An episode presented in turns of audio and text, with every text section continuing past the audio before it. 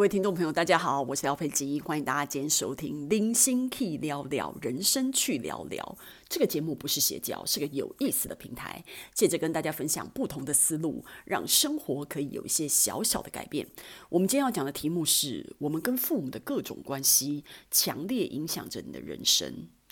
嗯、为什么有这个题目呢？廖飞机之前呢、就是异想天开，你知道吗？就问，呃，我周围的朋友，就是有小孩的朋友们，然后我就问他们，我就说，哎，你觉得你的小孩比较幸福，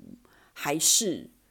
跟你啊，跟你自己比？因为你自己以前也是父母的小孩嘛，就是你觉得当你的小孩有比你当你父母的小孩还幸福吗？那我觉得，嗯、大部分的朋友都说有啦，他们宣称就是说，他们觉得他们对他自己的小孩比，就是他的父母对待我们还好很多。他觉得如果可以选择的话，他想要当他自己的小孩，而不是父母的小孩。意思就是这样子。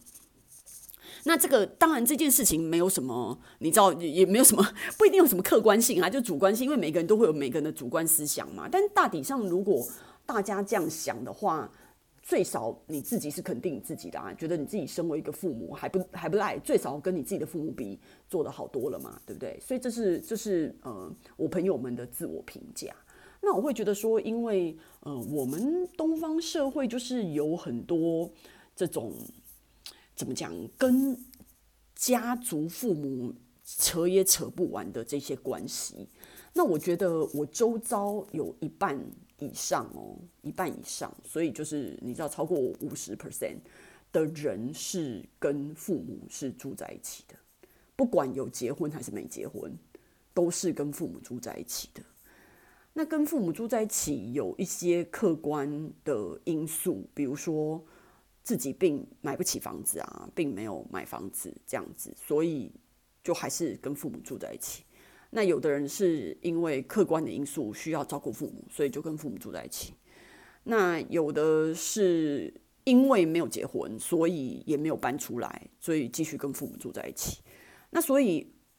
廖佩基自己不是，因为我我我是都搬出来嘛，所以呃，我不我我自己在想象啊，如果你四五十岁还跟父母住在一起的话，那那个那个互动之间的感觉，跟你国中的时候有什么不一样？可能就还是差不多吧。那这样子是不是很畸形呢？因为毕竟年纪已经这么大了。那父母跟你在一起的时候，他跟你之间的日常又会变得怎么样呢？那你在做很多人生的决定的时候，比如说你要找什么样的工作啊，填什么样的科系啊，娶什么样的女人啊，嫁什么样的男人啊，诸如此类种种，凡此种种的决定，是不是都有跟父母讨论？然后或者是父母会不会，嗯、就是。左右你的决定，因为你你其实对廖佩基来讲很不可思议，因为很多人就是说我结婚的对象我没有办法跟这个人结婚的原因，是因为我父母就是不断的阻挠，跟他们不同意，然后我就会觉得，我觉得我我觉得你你的任何的决定都不需要任何人的同意，就是你自己的同意就好了。但是就像廖佩基讲的，其实你做的所有的事情都是需要两个人一起。合作才能够把这个戏演得成。比如说，你要控制我，根本完全不甩你，我不被你控制，那你就控制不了啊。所以，常常号称别人在控制他的人，是因为他自己愿意被人家控制，所以这是怪不了别人的，所以才会做成这样的决定。而且，廖佩基也会认为说，其实如果你越没有本事的人，你就越有可能被父母控制。因为我觉得，讲到底。如果比如说父母有很多遗产，你自己觉得说，因为就你大家看那些企业家的二代就是会这样子嘛？好，你知道有时候人家说你有皇位要继承，那因为你你要的东西还在父母手上，所以父母可以左右你，除非你你今天只要你很有志气说我不要你那些东西我不稀罕，那如果你有这个骨气的话，他就指挥不了你啊，他。搞不了你的，你高兴怎么样怎么样。但是因为今天为什么你要听他的原因，是因为你要他的东西。所以通常父母跟子女的关系，其实牵扯起来还是还是权跟钱的关系。那所以你会看到，就是有些父母能力比较差的，他没有什么东西可以给子女的，他就比较指挥不了子女，因为。子女没有必要听他的。然后再加上为什么子女没有没有必要听你的原因，是因为你的社会资源也比较少，然后你自己身边没有钱、没有权、没有任何的东西可图，就代表你的人生也过得很不怎么样。那在这样子情况之下，为什么子女要听你的？然后你又有什么资格去指挥他人生？因为你自己的人生也过得不怎么样啊。所以在这样子的情况之下，哦，不好意思哦，我觉得我我我可能今天讲话就会讲比较直白一点，因为我觉得为了要把观念扯阐述清楚，你没办法在那边迂回不停的，我我我不知道这样要怎么讲话，所以可能会比较直白一点。但是反正我的意思就是。很明白，那我觉得我我我觉得那个就是一个很明显的关系。那我觉得那种依附的关系，因为很多人你可能会会问他说，你为什么现在还愿意还要跟父母住在一起？很多人他可能会觉得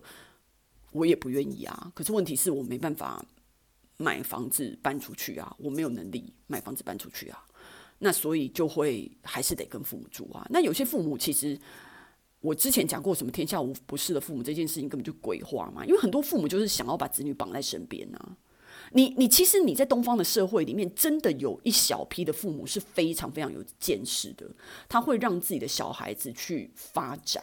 他会放手。可是，一般的父母他是不会放手的，他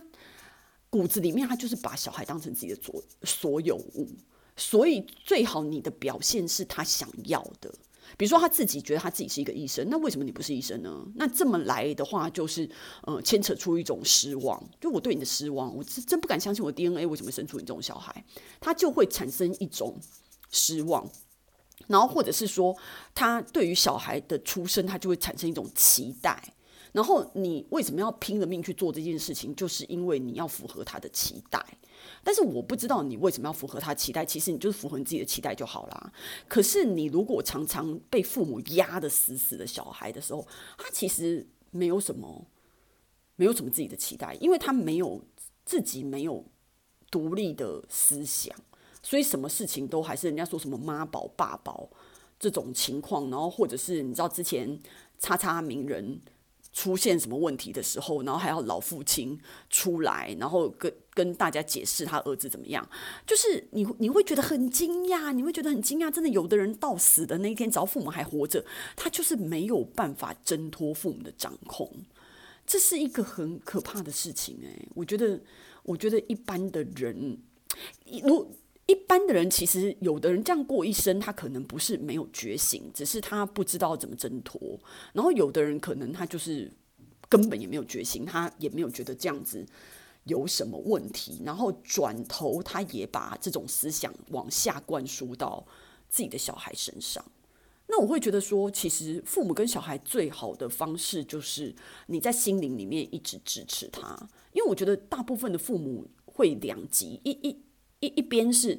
因为他为你付出太多了，他可能比如说一个妈妈，她本来事业发展得好好的，她为了要照顾这个小孩，她放弃她事业。那因为她放弃她大好的事业，她把她的心神花在这个孩子身上的时候，你很难叫这个妈妈对这个孩子没有期望，因为她的钱、她的精力都花下去了。最少这个小孩也要是一个中上的程度，他才有办法觉得勉强吧。不然他完全没有办法接受这个感觉，很像他养这个小孩就是他事业上面的挫败一样，你知道吗？就你像你工作了十年，然后你永远都没有升迁，然后但是其实事实上你是拼了命去做，然后你也是觉得你做到你程度里面的的最好，但是公司你的主管都没有赏识你，所以很多妈妈对小孩，他可能是这种情绪的话，他可能得失心的确没有办法。没有办法让他减少这个得失心。那有的父母是他自己都顾不了了，也不知道自己在生什么鬼，然后生在那边以后没有办法好好的，没有办法好好的照顾他，然后等到小孩子在青春期的时候就说：“哦，他就是很叛逆啊，就是不跟我沟通啊。”其实我我我觉得叛逆是一件很奇怪的事情。我觉得良好的亲子关系并不会。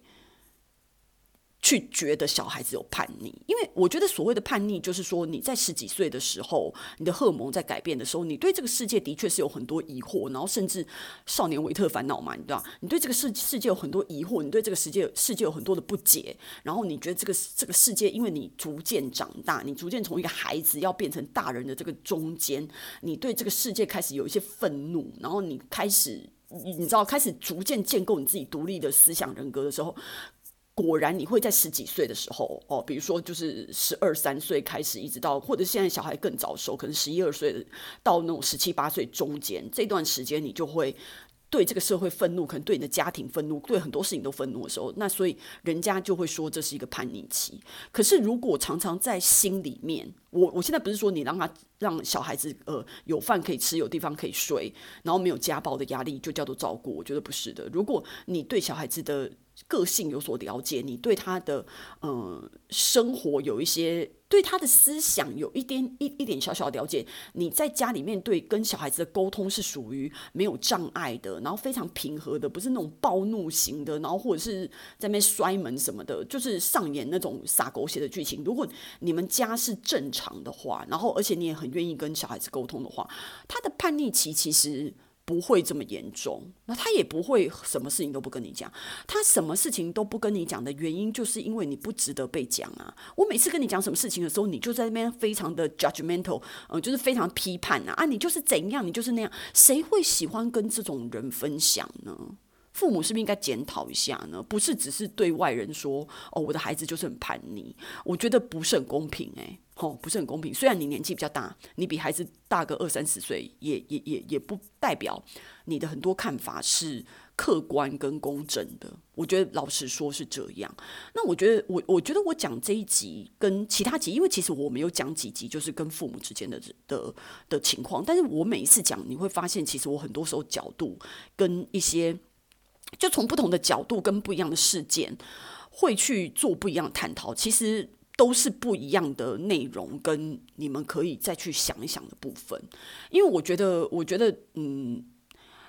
在在心里面，我我会觉得离父母越远越好。那离父母越远越好，不是说哦，你要跟他相隔十万八千里，或者是你心里或者是生理要离他很远。我我所谓离得越远越好，原因是因为你的，我我我我要表达是你的思想跟你的整个人就是一种独立的。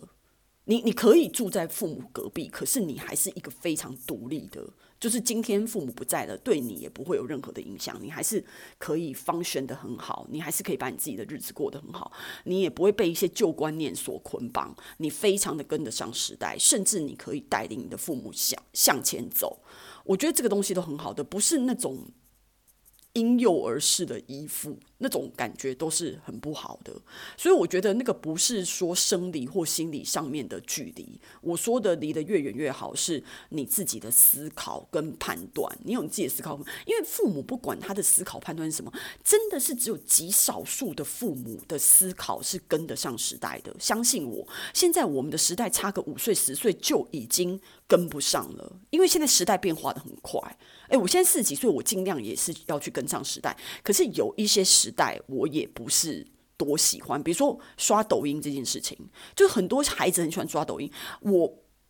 我不喜欢刷抖音。但是我因为我在做市场这个工作，我必须要。去刷抖音，但是这不是我天生想要的，是为了我要不不被这个时代淘汰，我要知道这个时代年轻人喜欢什么，而逼迫我自己去做这件事情。可是你可以想象，如果再比我大十岁的人，他更不想要去做这件事情了。所以我都不觉得，我现在如果我要给一个二十几岁的孩子，或者是二十几岁不是孩子，二十几岁年轻人一一点建议的话，我有什么资格给他建议？我也不确定。所以父母有什么资格给你去？给你建议呢？就算他自己在他的时代发展得很好，也不代表他对这个时代的认知是清楚而正确的啊。很多时候，你自己的时代还是必须你自己去判断，跟你要找更适合的人去咨询跟了解的。这个对象不是父母，OK？所以，我觉得今天的这样子的。内容还是我自己觉得非常的不错的，就是大家可以想一想哦。那所以呃，希望可以给你们大家就是有一些不一样的启发。那我们今天的分享就到此结束喽。那希望喜欢我内容的朋友呢，可以按赞、留言跟转发。我们下次见。